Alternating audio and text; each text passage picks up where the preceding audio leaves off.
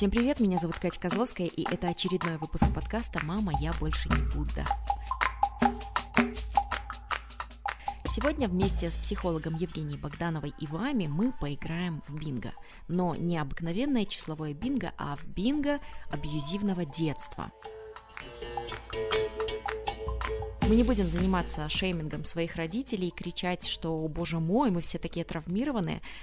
Хотя, о боже мой, мы все такие капец травмированные, но позиция взрослого человека – это взглянуть честно, открытыми глазами на свою травму и начать с этим что-то делать. Здравствуйте, Евгений. Я э, бесконечно счастлива, что нам удалось так легко связаться. Находясь на там огромных расстояниях, связаться в зуме. 21 век, что-то в этом, конечно, есть. Кать, действительно, здравствуйте. 21 век действительно приносит много интересных э, новшеств, но, как ни парадоксально, несмотря на это, иногда мы остаемся психологически еще в прошлом веке. Это точно. Э, и сегодня вот я хотела бы очень с вами поговорить. Меня вдохновила для записи нашего подкаста картинка, которую вы выкладывали в свой инстаграм. Вы можете, кстати, зайти к Евгении в гости. Псих, нижнее э, подчеркивание, Богданова ТП. А, в инстаграме так вас можно найти, Евгения. И там была картинка, называется «Абьюзивное детство бинго». Ну и если mm-hmm. наши слушатели знакомы с принципом игры бинго, там есть э, поле, на которое ты ставишь эти бочоночки, если ты вытянул и у тебя совпал номер. И вот здесь то же самое. Бинго из бочоночков с абьюзивным, с как это, признаками абьюзивного абьюзивного детства, там энное число клеточек, и я ошалела от того, что даже у меня очень очень много попаданий в бинго, я вытянула довольно много бочоночков. И вот я хотела бы, чтобы мы об этом поговорили сегодня. И, наверное, а, можно начать с формулировки, может быть, даже как-то можно по-русски сказать, хотя я искала аналогии, слово вот абьюз, чтобы можно было дословно перевести абьюзивное детство, не используя вот эту вот всю э, американщину. Да, давайте тогда попроще скажем по-русски. А, абьюз – это насилие да, то угу. есть, э, ну, когда мы говорим о насилии, сразу представляется себе какие-то там э, кровь топоры, но на самом деле э, абьюзивное детство – это часто детство, в котором присутствует э, эмоциональное насилие, Uh-huh. Высмеивание, различные там какие-то грубые, обидные слова. Причем это постоянно повторяется. Плюс ко всему это физическое насилие и даже сексуальное насилие в детстве часто это как бы внутри семьи, естественно, происходит. Угу. И вот это все составляет именно ощущение того, что твое детство было абьюзивным. Причем нужно понимать сразу же, что, э, ну, может быть, там некоторые, кто сейчас будет нас слушать, подумают, ну вот, конечно, там не купили велосипед, сейчас это будут все кричать, что абьюзивное детство. Нет, нет, товарищи, как бы не купили велосипед, не купили мороженое, это не про это отнюдь. А, это про систематическое, каждодневное, постоянное, вот такое вот моральное насилие, пинание, э, с элементами, в том числе физического насилия. Физическое насилие может присутствовать, может не присутствовать, но как-то не парадоксально при терапии людей, тех, у кого а, было психологическое насилие, угу. но не было физического насилия, с ними сложнее работать, потому что когда у тебя есть физическое насилие, ну, как бы там легче психика все это забывает, и это а, проще. А моральное насилие, оно, к сожалению, и сексуальное насилие, помнится, очень долго терапевтируется не так-то просто. Ну, и на самом же деле э, родители часто... Нет, конечно, бывают родители-демоны, которые что-то делают намеренно, и, ну, они осознают, что происходит. А есть родители, родители лапти, которые сами не выросли, не стали каким-то зрелым человеком, особенно как вот там 90-е, 80-е, вот это вот потерянное поколение, которое, когда было принято там рано рожать, когда ты сам еще не окреп. И они наносят детенышам травмы не потому, что они упыри такие, а просто потому, что они не знают, как иначе. А можно ли, помня про это, как-то как будто бы немножко сгладить ощущение своей личной травмы, что родитель типа не хотел, чтобы так получилось? На самом деле, э, вроде как и да, но получается вот что. Безусловно, как бы мы можем говорить о наших родителях и бабушках как детях войны, для которых то, что сейчас происходит в нашем мире, это вообще сказка по сравнению с тем, угу. что было раньше.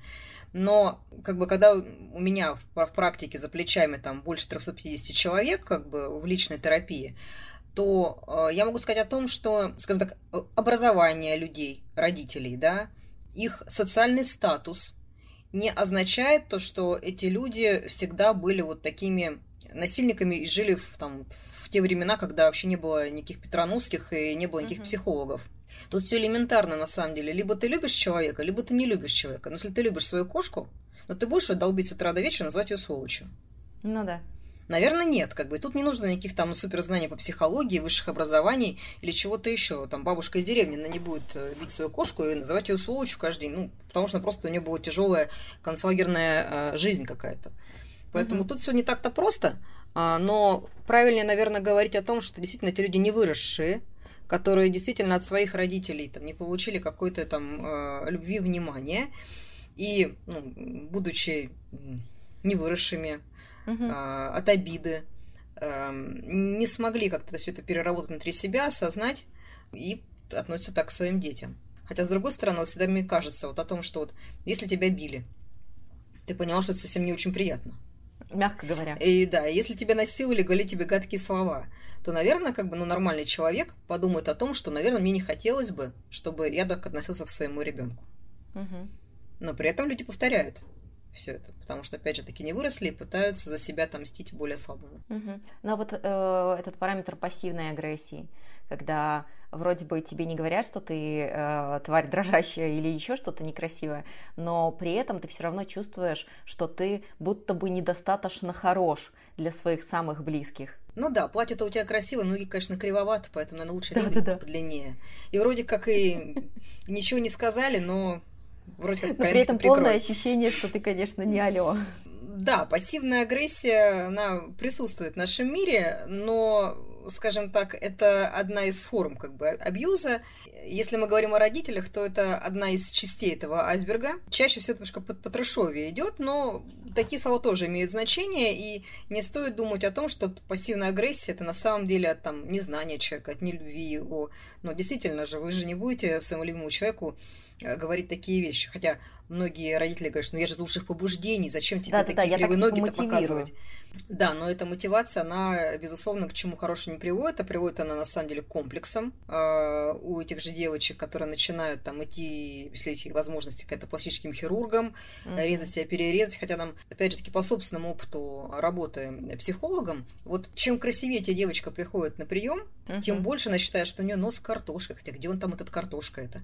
Ноги кривые у нее, хотя непонятно, где они у нее кривые. Чем более, чем гармоничная личность, вот даже внешне, ну, вот мы же понимаем параметры красоты, да, вот, когда все ну, достаточно средняя, там, средняя температура по больнице, скажем так. Да, и ты понимаешь, что вполне mm-hmm. красивая девочка, то есть там, ну, ты не пытаешься там ее как-то сделать лучше, а она считает, что она полная уродица, потому что ей мама это внушала.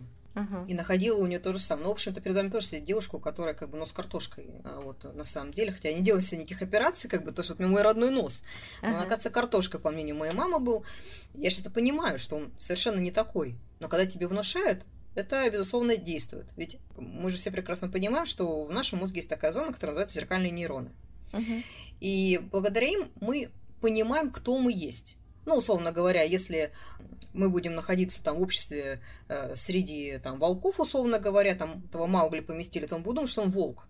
Он не будет думать, что он человеческий детеныш. Если uh-huh. кто-то ему не скажет однажды, там, условно, донесет до него, что он на самом деле человек. Так и здесь, если вокруг тебя люди, которые говорят тебе, что у тебя нос картошка, что ты глупая, криворукая, толстопопая, на что не способная, замуж ты не выйдешь, э, там, э, будешь бомжом. Ты и будешь думать, что на самом деле все это про тебя. Да-да-да. Поэтому мы то, что нам говорят у меня из детства тоже сохранился комплекс. Ну как, это не такой комплекс, я уже так осознанно сейчас к этому отношусь, но мне буквально пары раз хватило, когда мне сказали, что у меня э, пляскатый лоб, э, по-белорусски, типа пляскаты, это как эм, такая тарелка большая, как будто лоб твой большая тарелка. Я думаю, я вот всегда на себя смотрела в зеркало, думаю, щеки, да, ну со щеками я живу, я бы вот сколько не худела, щеки всегда занимают все пространство моего лица, бесконечно. Ну вот лоб с, с лбом-то что не так. А, или как я тоже получала а, классные посылы из серии, и поэтому у меня даже сохранилось, я стесняюсь, когда у меня дома, по моим ощущениям, недостаточно чисто, я стесняюсь, чтобы ко мне кто-то пришел, потому что мне поступали сигналы о том, что если ты э, будешь э, недостаточно хорошо убираться, или там у тебя будет посуда немытая, то никто тебя любить не будет. И я вот сейчас со своей взрослой позиции понимаю, что это все, конечно, эм, кошачьи писюки, ну то есть это неправильно говорить своим детям такое, и понятно, что ты сейчас уже анализируя, опускаясь в прошлое, понимаешь, что это вообще не про тебя, но эта гадость так заседает в тебе, что приходится действительно там идти в терапию или там, я не знаю, долго на это медитировать, чтобы как-то избавиться от этой боли. На самом деле, почему-то засек... зас... Э, в нас так э, глубоко заседает. Ну, э, учитывая, что я э, гипнолог э, в том числе, как бы приходится очень много изучать информацию о подсознании человека. Дело в том, что до 7 лет, где-то примерно, э, до 6 до 7 лет, ребенок живет абсолютно э, в состоянии бессознательного. То есть, как бы он, то, что то, что ему скажешь, он mm-hmm. верит абсолютно точно в это. И нет критического мышления еще у ребенка. Нет понятия самооценки. Поэтому то, что ты не скажешь ему, он все воспринимает как правду. Скажешь, что ноги кривые, будут кривыми. Он будет считать, что у него кривые. Скажешь ему, что он молодец, у него все получится, как бы я в тебя верю, да ты там самый у меня классный, он будет верить, несмотря ни на что, что он классный. Несмотря на то, что другие люди будут ему говорить, что он там плохо что-то делает, но мама, папа в него верят. Знает, и мама, ска- мама а папа сказал, что, он, что она красивая. Ага. А то, что там Вася какого-то детского садика сказал, там, или школу, что она там страшная, ну и будет пофигу на это. Uh-huh. Поэтому так и формируется самооценка человека, и, конечно, очень важны первые года жизни то, что мы говорим своим детям. Легкий совет э, родителям, склонным к абьюзу, начинать э, говорить детям какую-то гадость после семьи, чтобы она не так прочно закрепилась в подсознании. Да, на самом деле, ну, это такая шутка шуткой, но действительно, если ну, после да. семьи это уже не так будет травматично, Угу. А, то есть легче будет потом все это перерабатывать, чем это будет до. Но обычно же все начинается с рождения. Зачем же как бы как-то отсрочивать? Ну да, особенно когда родители думают, что мы такие не в Минько, и вообще все, что они нам говорят, оно пролетает мимо, и мы особенно не фиксируем. Хотя даже как-то на внутреннем уровне ощущаем это все. Да, ведь еще ведь важный момент, что многие родители думают, что ребенок делает им что-то на зло. Угу. Ну вот особенно, когда лет с двух так сразу на зло начинает делать. Но Гад, проблема в том, что, что такие родители не изучают э, то, как развивается мозг ребенка, и что до 6 лет он физически не может делать ничего на зло, потому что те доли мозга, которые отвечают за на зло, они еще ага. просто не развиты. Поэтому ребенок просто что-то делает, потому что он только делает. Но он не пытается не собрать игрушки, потому что на зло не слышит вас, и не пытается раскидывать э, еду, потому что вот он такой тупой и делает на зло это. Что ему 10 раз сказали, он все равно так делает. Uh-huh. Тут как раз-таки очень важно, наверное, хотя бы как-то примитивно изучить э, э, возрастные э, ну, изменения ребенка э, и как он развивается uh-huh. с возрастом, для того, чтобы понять, что есть норма, что есть не норма в том или ином возрасте, и вообще как развивается мозг ребенка, чтобы понять, э, стоит ли, допустим, что-то говорить в этом возрасте или не стоит, вообще поймет он вас физически или нет. Все равно пытается угу. кошке объяснить там теорему Ферма, как бы примерно будет тоже ну, да, да, да. Ну вот если вернуться к э, нашей картинке про абьюзивное детство, я сейчас буду так точечно какие-то доставать бочоночки, э, и может быть понятно, что мы не будем заниматься сейчас целением наших травм и комплексов, но может быть понять, откуда это в детстве могло появиться, что сейчас во взрослом возрасте мы реагируем. Допустим, вот из бинго. Давайте начнем с потребности в валидации. Вообще я загуглила, если я правильно поняла, что это потребность э, в принятии и одобрении. То есть вот я да. что-то сделал, я сделал этот, это хорошо. Да, и, к сожалению, в абьюзивной семье ты этого не встретишь, как вы понимаете, угу. этой валидации. И, соответственно, когда человек понимает, что если он для родных людей, то есть для значимых взрослых, которых он, безусловно, любит. Ребенок вообще, он, безусловно, в отличие от взрослых, любит э, своих родителей, не получает какого-то вот одобрения и понимания того, что он действительно хороший, то, соответственно, даже если другие люди будут ему говорить, что он хороший, он в это не особо будет верить. И из этого рождается как раз-таки другое бинго, проблемы с доверием. Угу. А, прям логично начинается переход, потому что все угу. взаимосвязано на самом деле проблемы с доверием. А проблемы с доверием, потому что люди говорят тебе, что ты вроде как хороший, родители говорят, что ты не хороший, ты не понимаешь, кто ты, и ты не можешь доверять, потому угу. что ты не знаешь, кто тебе говорит на самом деле правду. Родители угу. родные, которые вроде как, ну, не могут же, в общем-то, они, наверное, врать, и теперь, наверное, добра желают, ведь ну да, скорее все же преподносится под э, соусом, мы же тебя добра желаем. И другие люди говорят, что на самом деле, да нет, как бы все не так. И тут как раз-таки проблемы э, с доверием. Дальше, вот у нас, допустим, бинго есть внизу, боишься возражать. Да-да. Потому что, ну, конечно, потому что когда ты начинаешь, э, ребенок начинает подрастать, например, да, и начинает э, спорить с родителем, Мгм. то сразу же он получает э, кучу грубости или даже физического какого-то насилия, что ты боишься возражать, потому что это прилетит, но ведь страх вот этот впитывается настолько глубоко, что даже в мире, нет, нет, где нет родителей, ты также боишься с кем-то спорить. Потому что это перенос это вот значимых э, взрослых, допустим, с преподавателем, Мгм. никогда не боишься спорить. Э, С кем-то еще отстаивать свою точку зрения, потому что страх, что ну, у тебя переносят эти вот воспоминания, а, вот эти флешбеки. Поэтому человек растет очень таким неуверенным, а, с низкой самооценкой, ну и всеми последствиями этого. И мне кажется, еще боишься быть отвергнутым. И вот как раз мы переходим к следующему бингу, Кать, который называется «Все в шоке от твоих рассказов». Мгм. Действительно, а, тема вот э, токсичного детства, абьюзивного детства, она достаточно табуирована в обществе. И, ну, относительно недавно, так если можно сказать, начали об этом говорить. Люди же боятся рассказывать о том, что было в их детстве, во-первых, потому что, как минимум, они нормализируют его. Ну, Мгм. думают, ну, наверное, как бы так было и у всех. Типа, ну, да, что я буду всего. рассказывать? Мгм. Но человек растет и начинает как-то потихоньку, допустим, уехал от родителей и погружается ну, в мир нормальных людей, назовем это так. И начинает понимать, что вот там вот у Маши отношения с мамой нормальные, она приходит домой к маме, и она не, орет, или даже тебя в гости приглашают кому-то, и ты видишь, что отношения нормальные, никто не орет, там не оскорбляет, не выпивает, нормально относятся, и ты думаешь, так, это у них ненормально или у меня ненормально? Может, они притворяются? Вот, может Ага, быть, сейчас, вот сейчас вот начнется. пришел. На Ага. самом деле это действительно проблема, потому что э, когда я а, выходила замуж, и у моего супруга нормальные отношения с родителями, они хорошие люди. И когда его мама начала там как-то со мной разговаривать, так спокойно, так это, я такая думаю, так, интересно, долго будет притворяться или вот как? Я такая думаю, ну ладно, проверю. Смотрю, Ага. она опять ко мне со мной нормально разговаривает. И чтобы я как бы так не делала, она не оскорбляет, не говорит, что я не так положила, не то, не так Мгм. взяла, не так дышу, не так Мгм. лежу. Думаю, блин, нет, думаю, должно начаться. Прах прошел полгода, год, ничего не начиналось. То есть я поняла, что так, ничего себе, то есть бывают и нормальные семьи. Мгм. У меня так было.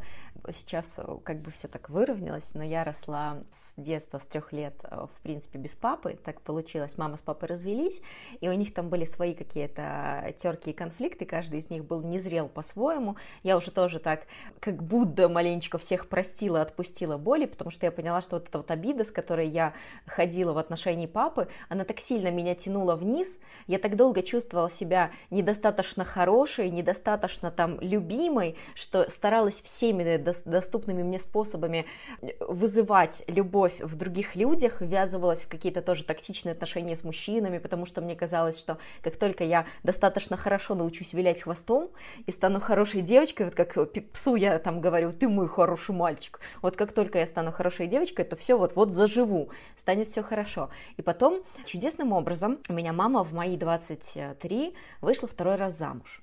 Она долго находилась в таком состоянии паузы, и тут я оказалась в ситуации, когда в моей жизни появился, э, в моей и маминой жизни появился, э, ну, чужой условно человек, чужой взрослый мужчина, который относится ко мне как к сахарному цветочку пятилетнему, который меня почему-то, ну, там, любит, принимает. И для меня, 23-летней такой лошадки, было фига себе, и это у всех так? С самого детства так?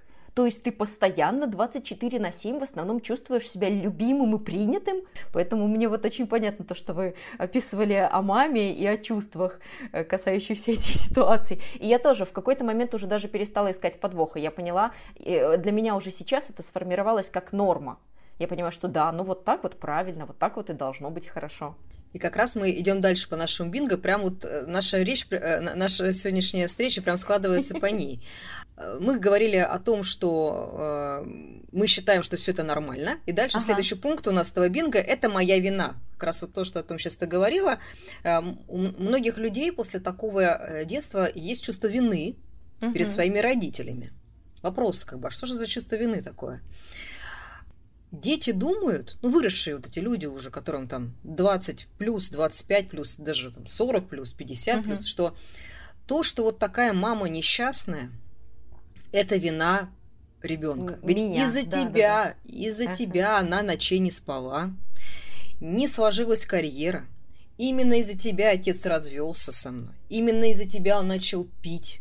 И все потому, что плохо училась, меня расстраивало, и именно поэтому у меня болит сердце, и у меня вот тут инфаркт миокарда. И раскручивала вот эту воронку Конечно, и все типа, именно ага. из-за тебя.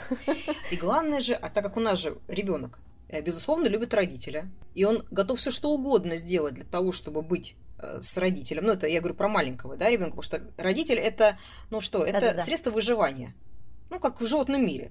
Соответственно, как бы он готов сделать все, что угодно, лишь бы вот выжить, лишь бы, чтобы вот его любили, принимали, и поэтому готов вот эту вину взять на себя. И ребенок начинает верить, что действительно, если мама так говорит, то, наверное, так оно и есть. И это, опять же таки, впечатывается настолько в подсознание, uh-huh. что ты с этим и живешь потом. И ты даешь потом в взрослом возрасте кучу денег маме там, э, и она все равно недовольна, и все равно ты все равно uh-huh. плохой и переселяешь маму в хорошую квартиру, делаешь ремонт, и все равно все плохо, все равно ты плохая. И что бы ты ни делал бы, даже если ты выйдешь замуж за какого-то там принца Брунея, все равно ты будешь дурой. Там, если ты станешь там руководить Гуглом, ты тоже как бы недостаточно хороша. А, поэтому как ни старайся, ты все равно не оправдаешь никаких надежд, ты все равно уж виновата плохой моей жизни. И мы же, наверное, как ребенок не можем выпустить этот гнев. Вот дальше, если перемещаться по нашему бингу. Вот, кстати, проблемы с проблемы с гневом это проблемы, потому что, во-первых, нельзя гневаться, нельзя расстраивать родителей. А, и вообще тогда будет что слово очень неблагодарный. Но гнев это очень важная эмоция, потому что именно она является основой основ сепарации от родителей, ментальной сепарации.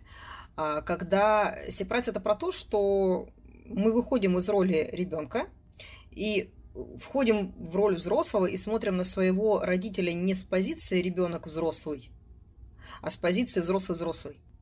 Когда мы уже можем реально оценивать, действительно ли родитель что-то не мог сделать, или же просто вот там не хотел, не был не взрослым, был там ленивым, как бы, ну просто вот жил как жил, а потом всю ответственность переложил на нас.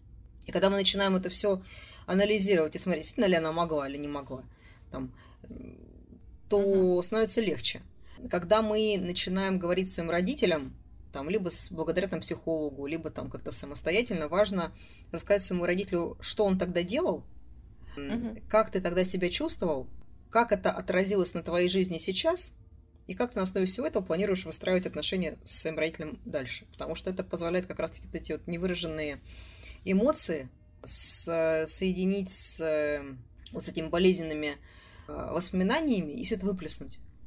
И uh-huh. через это идет, через такой uh-huh. катарсис идет э, именно взросление человека.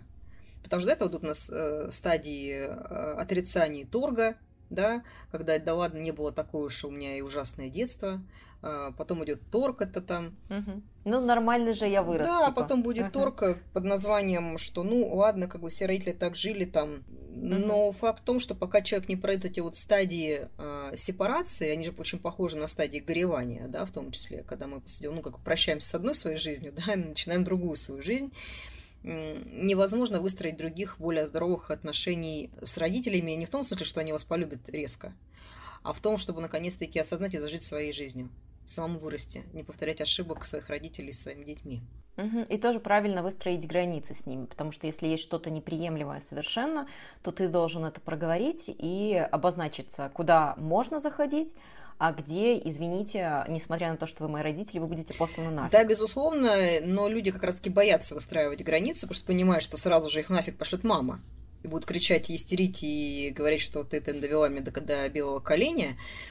Но к сожалению, мы не можем отвечать за чувства и эмоции других людей, э, потому что за ними стоит прошлая жизнь этих людей, в смысле того, что, ну, как бы, их опыт жизненный, у каждого он свой. И если мы будем прямо думать и трястись на тему, а что подумает мама, а что там, если я это сделаю, то так можно никогда не зажить своей жизнью. Более того, даже она умрет, все равно вы не заживете своей жизнью, потому что мама будет жить в вашей голове. Поэтому многие думают, ну вот сейчас, сейчас дотерплю, вот она умрет, конечно, так нехорошо говорить, но все же. И вот тогда там и замуж выйду, и в Google устроюсь, и вот пойду на Мальдивы. Вот тогда начнется моя жизнь. Но, к сожалению, жизнь не начнется, поэтому лучше идти к психологу пораньше. Угу, то есть как будто бы произойдет якобы разрешение э, жить свою жизнь. Э, да, но на самом деле она не происходит. И в этом-то и заключается ловушка этих людей, которые терпят, живут, им уже под, там, под 45-50, они все ждут, когда родители уйдут на тот свет, но мало того, что родители не уходят, так еще ничего не происходит. Переходим к следующему э, шагу нашему, нашего бинга, это э, желание спасти всех. Ага. Вот эта любимая тема людей с деструктивным детством, они пытаются всех спасти. Начиная с того, что именно они э основные волонтеры всех вот этих организаций по спасению кошечек, собачек, угу. заканчивая угу. тем, что они пытаются спасти алкоголика, мужа какого-нибудь, или там спасти подругу, которая там постоянно в каких-то странные отношения впадает, причем подруга даже не просит ее о помощи, а она бежит и ее угу. спасает потому что э, тут же возникает такое ощущение эм, эмпатии. С одной стороны, человек вспоминает свое детство, видит, что человек попал в какую-то явно не ту ситуацию, но вот, э, как говорится... Ему болит его боль. Ему болит боль его боль, человека. и без желания он бежит спасать его. Ну ладно, как говорится, почему бы и нет, вроде как, дело-то благородное, но пытаясь спасать, человек попадает в треугольник Карпмана. Это спасатель, преследователь и жертва. Ты пытаешься mm-hmm. кого-то спасать. Тот, тот вообще не хочет спасаться никак. А вот. Э, есть же люди, которым не нравится спасаться, потому что, допустим, вот живет она с мужем алкоголиком. Ну, он, допустим, богатый человек. Mm-hmm. У нее куча вторичных выгод. Куда она денется? Вот, значит, нет этого алкоголика. И с кем она будет жить? С Васей каким-нибудь там э, непонятным? Нет, вот лучше она будет терпеть, жить, а ты пытаешься спасать и донести, что да он тебя бьет постоянно. Да уходи ты от него. Ага. Таня уходит человек начинает преследовать ее, вот этот спасатель значит, превращается в такого преследователя, нет, давай, давай. Потом, значит, та женщина говорит, да нет, отстань от меня, и мы превращаемся в жертву, спасатель, преследователь, жертва. Ой, боже мой, я такая бедная, несчастная, вот я пытался из лучших побуждений, а вот меня послали, и вот опять я страдаю. Угу. Поэтому роль спасателя, она не совсем как бы хороша, особенно если ты спасаешь кого-то без запроса. Если тебе подошли сказать, спаси меня, как бы не могу больше с этим алкоголиком, помоги вырваться из этого ада, вот тут да, есть смысл, потому что как бы человек сам захотел, он уже, у него есть намерение. И есть вероятность того, что все это получится хорошо. А как свидетели Иеговы, не хотите ли вы поговорить о Боге? Не хотите ли вы спастись? Да, примерно так же. Не хотите не звонить по квартирам? Следующий страх, два страха. Один называется боязнь мужчин, второй называется боязнь женщин. Угу. Ну, откуда... Вот это связано напрямую с физическим а, каким-то аспектом, там, насилованием, не дай бог, э, или это что-то э, более мягкое даже может быть? Это может быть и то, что вы сказали, и может быть более мягкое, элементарно, когда э, в семье, ну, мама достаточно такая деспотичная дама, тиран, и у тебя уже потом запечатляется образ, потому что любая женщина, в общем-то, это явно небезопасно, как минимум. Может быть, там другая женщина тебя не будет бить, но явно ты будешь относиться к ним с такой неприязнью. То же самое с мужчинами, там, образ отца или образ там какого-то деспотичного деда, то есть вот это все тоже вызывает ощущение того, что как бы лучше этим людям не доверять. И мы их так немножко опасаемся. Uh-huh. Поэтому и в личной жизни вот тоже бывают с этим серьезные проблемы, когда там женщины там не готовы в какие-то отношения ввязываться, или ввязывается, но потом очень часто люди, у которых было э, токсичное детство, находят себе в партнеры именно людей похожих на своих родителей. На тех, кто их обижал в детстве, да? Казалось бы, нелогично. Угу. Ну да, ну тебя же били, как бы зачем ты находишь себе мужа, который так же ведет себя, как твой отец или как твоя мать? Ну где логика? Но логика она есть. А, дело в том, что когда человек живет в таком детстве, он, во-первых, он нормализирует, а во-вторых, он учится взаимодействовать с такими людьми. Ну, если папа, условно говоря, пьет алкоголик, мы уже понимаем, когда к нему можно подойти, когда к нему можно поговорить, а когда лучше вообще это лучше не делать. Пристраиваемся, как бы ассимилируем на площадке. Да. И, соответственно, человек уже настолько становится профессионалом в этом деле и понимает уже, как и что и когда, что когда он в жизни встречает, условно говоря, нормального мужчину, она просто элементарно не понимает, как с ним взаимодействовать. Но не умеет она.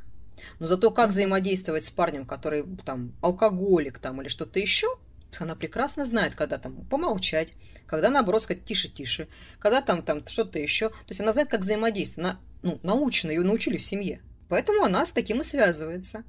А, может еще быть такое, что так как родителей ты ассоциируешь э, с любовью, ты думаешь, что вот такое отношение, пока ты как-то там не прозрел, да, это и есть любовь.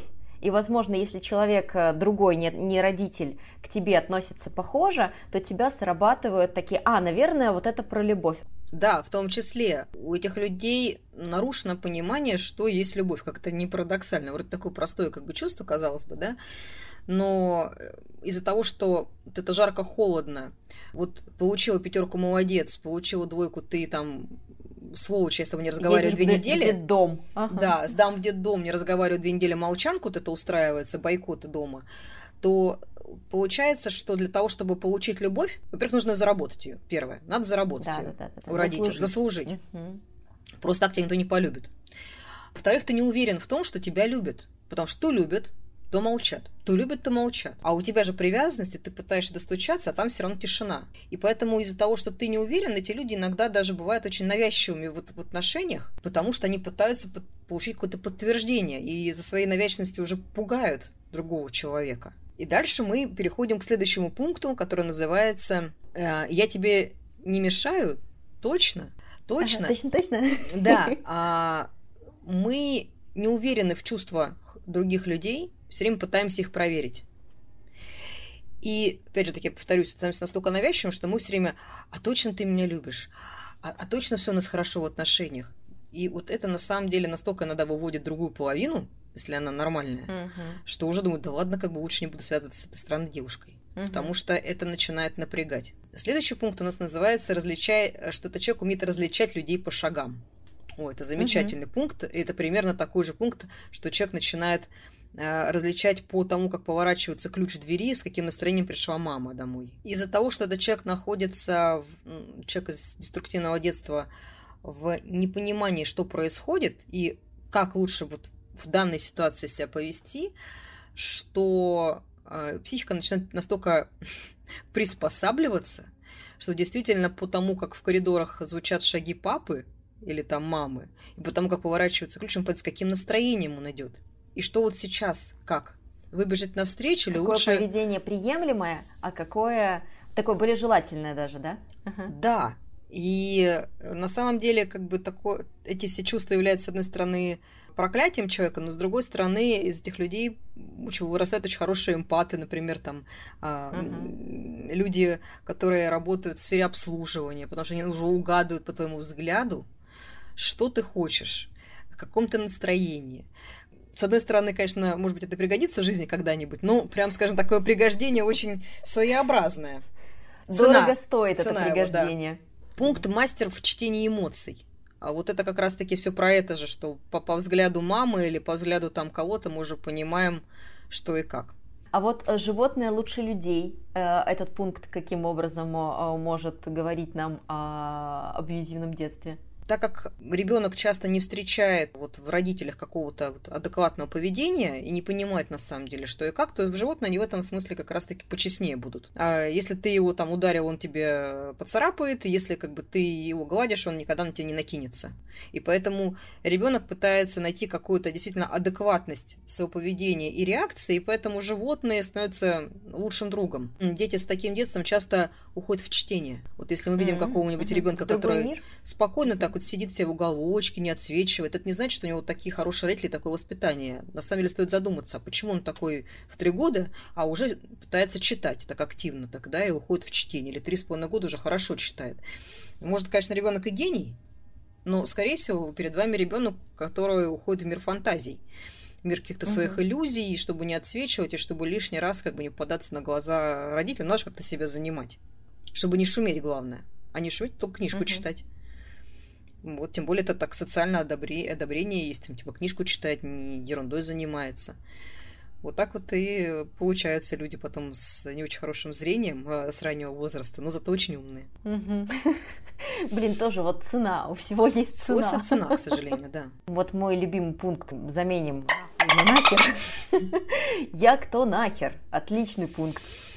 Это вот о чем? Это те самые зеркальные нейроны, которые, когда мы не можем понять, кто есть я, потому что мы странно отражаемся в наших близких, да, именно про это, потому что настолько часто мы слышим оскорбления от своих э, близких, что мы действительно понимаем, что наше имя никто, никак или что-то погрубее. И это же говорит о том, что когда нас кто-то оскорбляет, другой, мы это не воспринимаем как что-то такое ужасно недопустимое по отношению к себе. Мгм. Ну, если родные люди допускают тебе такое говорить, то как бы, ну, тогда, наверное, ты это заслужил, как бы, как бы, если близкий человек, который тебе вроде как добра желает, мама родная там или папа, говорит такое, то тогда что ждать от Марьи Ивановны какой-нибудь? А вот параметр, по которому нам страшно принимать решения, это тоже может быть из-за того, что мы боимся принять а, неправильное решение и не получить одобрение от э, близких людей.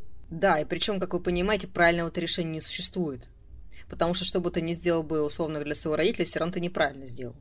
Мгм. Эм, вышла замуж плохо не за того, не вышла замуж, значит, никому не нужна. Ну, как такой банальный привет. Стой здесь, иди сюда, двойные послания. Поэтому... Мгм. закрой этот рот и И ешь. и суп. ешь, да. Поэтому тут ты в любом случае в пролете, а как бы ты ни старался. Поэтому думать о том, что как-то угодить или как-то что-то сделать, стоит забыть на эту тему вообще.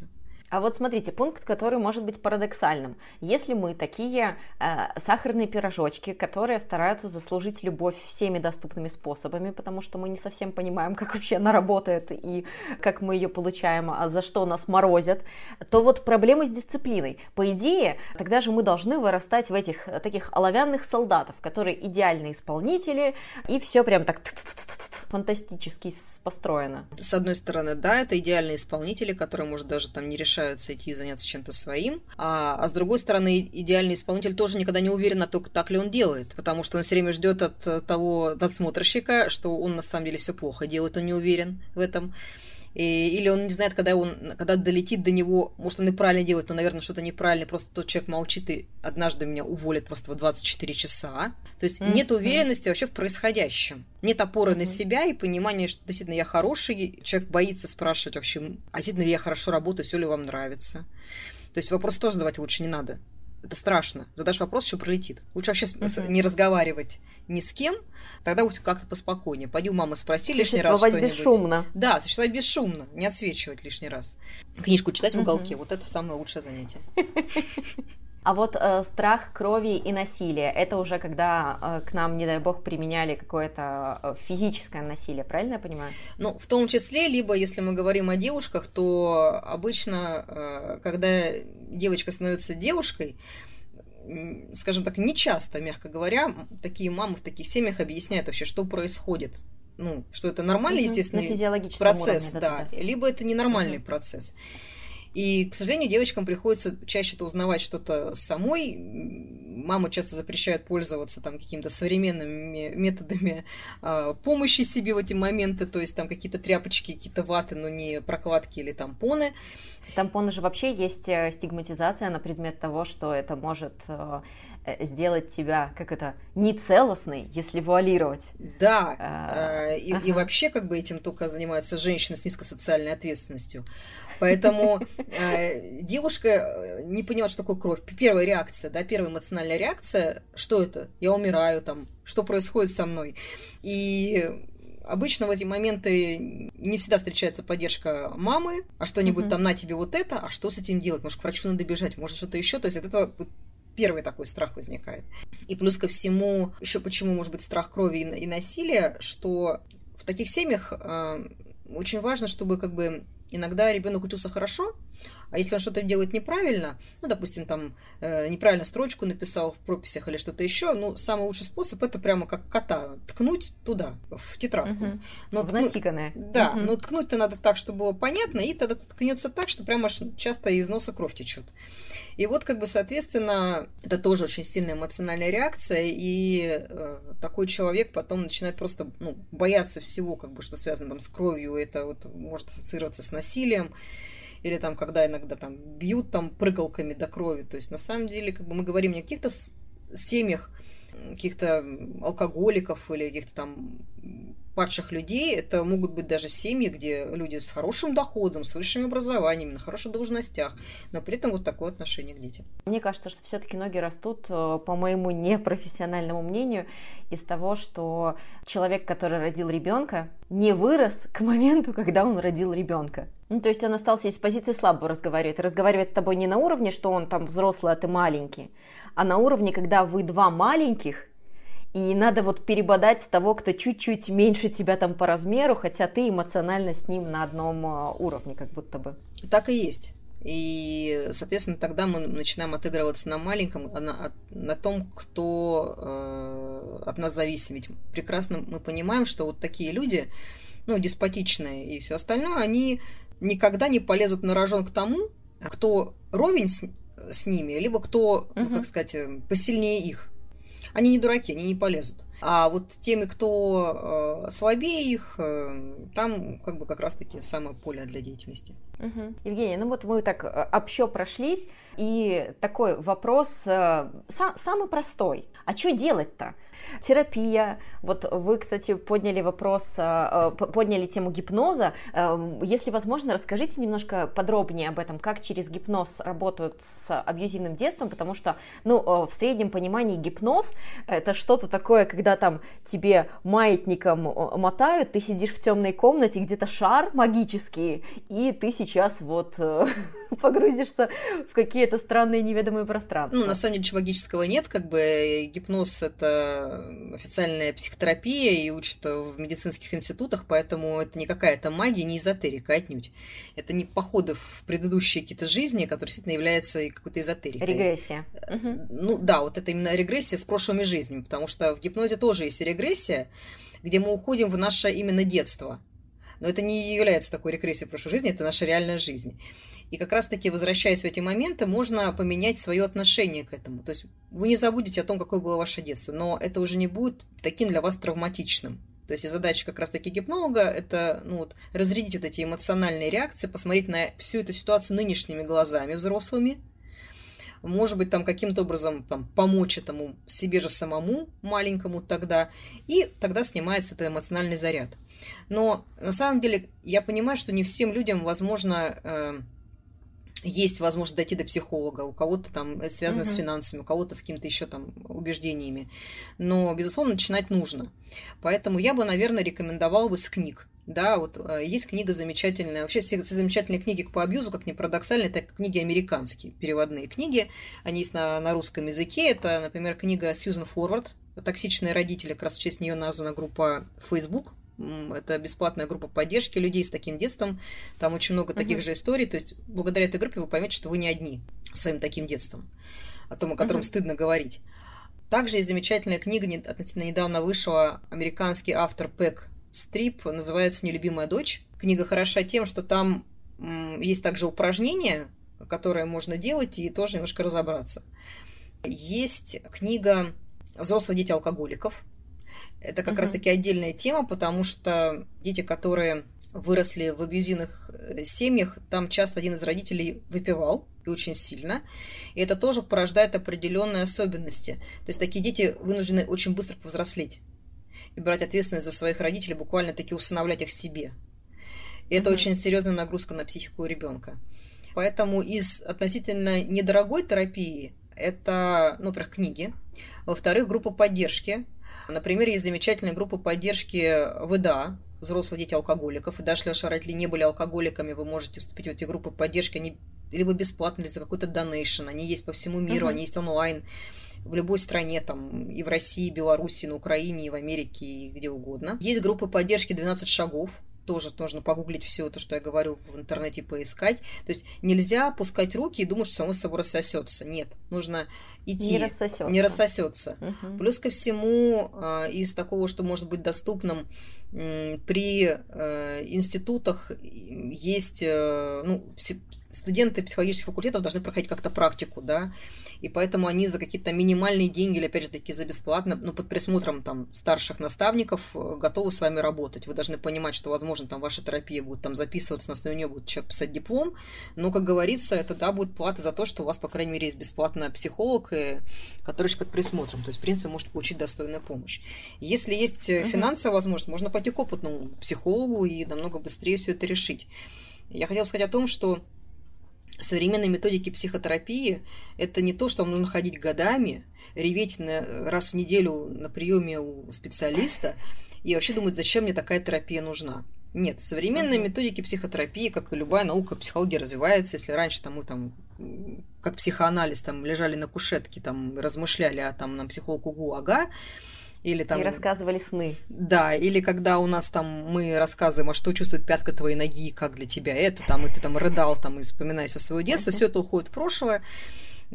Современные методики позволяют достаточно быстро, эффективно и не занимаясь там, может быть, раз в неделю, помочь человеку справиться с его проблемами, и не, на это не уйдет год даже, это уйдет намного меньше времени.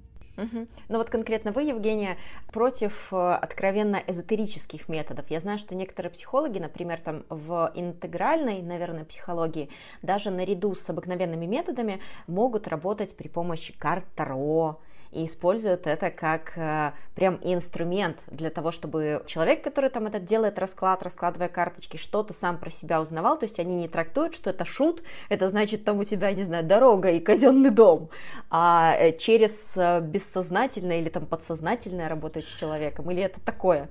Пока Есть такая методика, нечто. называется метафорические карты когда э, человеку показывают различные uh-huh. рисунки, и он выстраивает свои личные ассоциации, что ему кажется на, этой рисунке, ну, на этом рисунке изображено, и как это может ассоциироваться с его жизнью. В принципе, в этом ничего плохого нет, как бы, ведь э, человек вещает то, что у него внутри, а психолог уже пытается потом с этим разобраться. Обычно карта используется тогда, когда человеку очень тяжело начать говорить о своем как бы прошлом, а карточки, ну, вроде как ты описываешь, говоришь о своих ассоциациях, там, как бы, что ты думаешь, там, ведь у каждого по-разному, там, если на э, картинке может изображен, изображен там дом и девушка, а один скажет, ой, как бы здорово, это вот воспоминание из детства, когда моя там бабушка меня там встречала с пирогами, а может сказать, что когда меня возили на дачу, там начинался сам Армагеддон. Каждый расскажет свое, за это mm-hmm. можно зацепиться и как-то вот начинать раскручивать историю человека и помочь ему лучше. Но в любом случае я против каких-либо эзотерических э, методов, типа как расстановки по Хеллингеру. Это запрещенная методика в Германии в том числе. Uh-huh а, всякие тета-хеллинги. Блин, я так боюсь. Я была на нескольких расстановках по Хеллингеру, то есть проживала это через себя. И я понимаю, что я сейчас тоже на такой зыбкой почве, типа, скопировала даже у вас из инсты магифин, а, магифиндрический или типа как шизофренический, но какой-то магифический синдром, типа. Я себе уже диагностировала эту штуковину. Вы сказали, что Хеллингер, Хеллингер запрещен в Германии. Когда со мной это произошло, это было так странно, и много как будто бы правды. Ну, для тех, кто вообще не понимает, как работают расстановки по Хеллингеру, я в двух, в двух словах буквально расскажу. То есть э, там есть люди, которых ты назначаешь. Например, там ты, Ира, будешь моя бабушка, ты там, Тамара, будешь моя мама, ты, Наташа, ты я. И там еще могут быть какие-то третьи, четвертые, седьмые люди, и, мол, опишите свои ощущения, что вы чувствуете по отношению к этим людям. И если люди там достаточно восприимчивы, они начинают говорить какие-то удивительные вещи. Мне в моменте э, девушка, которая была э, в расстановке типа моей мамой, она подошла к э, мне, к, ко мне, вот девушке, которая была мной, гладит такая ее по волосам, и говорит, у тебя волосы такие красивые, как у меня. И у меня это прям как триггер сработало, потому что действительно мы с мамой одинаково волосато, кудрявы, и для меня это как такой вот как какой-то маночек. И я как будто бы смогла взглянуть на эту ситуацию со стороны. Но опять же, наверное, э, воспринимать это как самодостаточный метод, который может работать на всех, это было бы, ну, глуповато. Дело даже не в том, что глуповато, дело в том, что есть э, официальный метод, называется психодрама, а, психотерапии. И он похож чем-то на расстановки по Хиллингеру. А есть расстановки по Хиллингеру. И проблема в том, что часто вот в виде этих заместителей, которые там играют роль папы, мамы, uh-huh. бабушки, uh-huh. приходят туда люди, ну, не всегда совсем психически здоровые. И когда они начинают привносить свои какие-то внутренние ощущения на вашу историю, это не совсем верно. Да, безусловно, uh-huh. истории людей иногда бывают похожи и она, может быть, там вот эти волосы гладила, потому что ее мама так делала. Но это не означает, что это про вашу историю. Uh-huh. А, история с психодрамой, она немножко другая. Там также вы расставляете, там, Маша играет маму, Тамара играет папу, условно говоря, но ни Маша, ни Тамара не произносят ни слова за период всего этого действия. Они просто стоят как истуканы. И просто как бы угу. ты, когда говоришь там своей маме хочешь что-то сказать, ты говоришь, обращайся к этой вот Тамаре, но Тамара молчит, а потом тебе спрашивает ведущий, а что бы мама тебе ответила? И ты сама же отвечаешь. Отвечаешь за Тамару. За угу. Тамару. То есть Тамара угу. вообще просто стоит просто вот для того, чтобы постояла, чтобы тебе было просто как легче объект. немножко как объект какой-то. А, и ты их можешь там двигать, как на шахматной доске, но они не произносят ни слова. Угу, то есть они не приносят э, себя Своего. в эту историю. Да. Угу. Это получается более экологичный метод, потому что когда начинает кто-то что-то привносить, мы, у нас потом узнается о том, что там в твоей жизни ничего не получается, потому что прабабка в пятом колене сделала аборт, и поэтому вся ваше поколение, там, алкоголики мужья тебе попадаются, и поэтому они тебя бьют. Вот. Вот Понятно. Хеллингер ну, типа, пытается наказание. это решить, да, вот и ты узнаешь, что это правда, и поэтому как бы, но проблема в том, что на этого Хеллингера подсаживаются как на иглу, как бы, и люди ходят и ходят и ходят, а в итоге-то ничего не решается, потому что они не доходят до нормальных психологов с академическим uh-huh. образованием. Uh-huh. А вот, может быть, есть какой-то такой микро прикол, микропрактика, которую человек может, не дойдя до психолога, делать, э, я не знаю, каждый день, визуализировать там себя маленького в каких-то ситуациях, которые можешь как вот э, самопомощи что-то делать э, даже до посещения группы, вот как первая помощь. Те рекомендации, которые сейчас там, нужно понимать, что это будет устранение симптома, но не решение проблемы да, и часто вот у людей, которые вот с такого детства, у них бывает такая штука, называется панические атаки. А, когда вот ты там задыхаешься, начинается учащенный пульс, ты начинаешь там что-то бояться, потоотделение сумасшедшее, вот там тебя бьет тревога, ты вроде понимаешь, что там никакой угрозы нет, а тебя вот ты вот стоишь и все, вот там падаешь в обморок буквально-таки. А, или когда ты там боишься куда-то там зайти, там, в метро, там, или что-то еще. Ну, то есть Угу. Думаю, что многие, кто сейчас нас слушает, знакомы какие-то эти, эти чувства. И из таких вот техник, хорошие дыхательные техники, когда мы делаем, допустим, медленный глубокий вдох носом э, на счет 7, потом угу. секунда задержки дыхания, и медленный глубокий выдох, считая до 10. И так надо сделать раз так 6-7 подряд, угу. и вам станет намного легче. То есть вы возвратитесь в состояние здесь сейчас.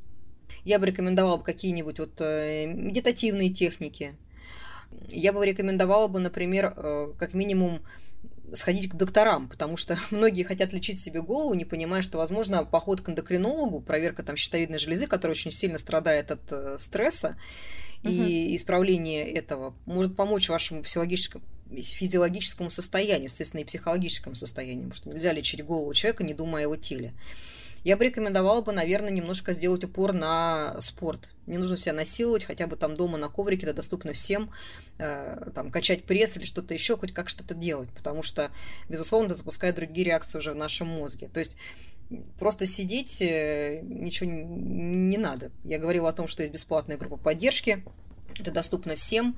Нужно вырываться из этого всего, потому что очень важно все-таки остановить эту вот историю токсичного детства на себе, чтобы там ваши дети, там, другое поколение уже жило в другом несколько мире, мире, где есть э, понимание, внимание, эмпатия, а не какие-то издевательства. Блин, это идеальный финал просто. Вот я только хотела сказать, что то, что было в детстве, это не приговор. То есть даже если мы нашли много совпадений, это значит, что просто мы были тем самым первым человеком в своем роду, у которого как будто бы открылись глаза, и мы можем дальше поменять э, ход истории и своей жизни, и уже даже тех, кто будет э, после нас, будет рядом рядом с нами. Да, это так и есть, все это возможно, никакой магии, это всего лишь наука, поэтому все можно остановить, все можно переделать и начать историю с себя другую.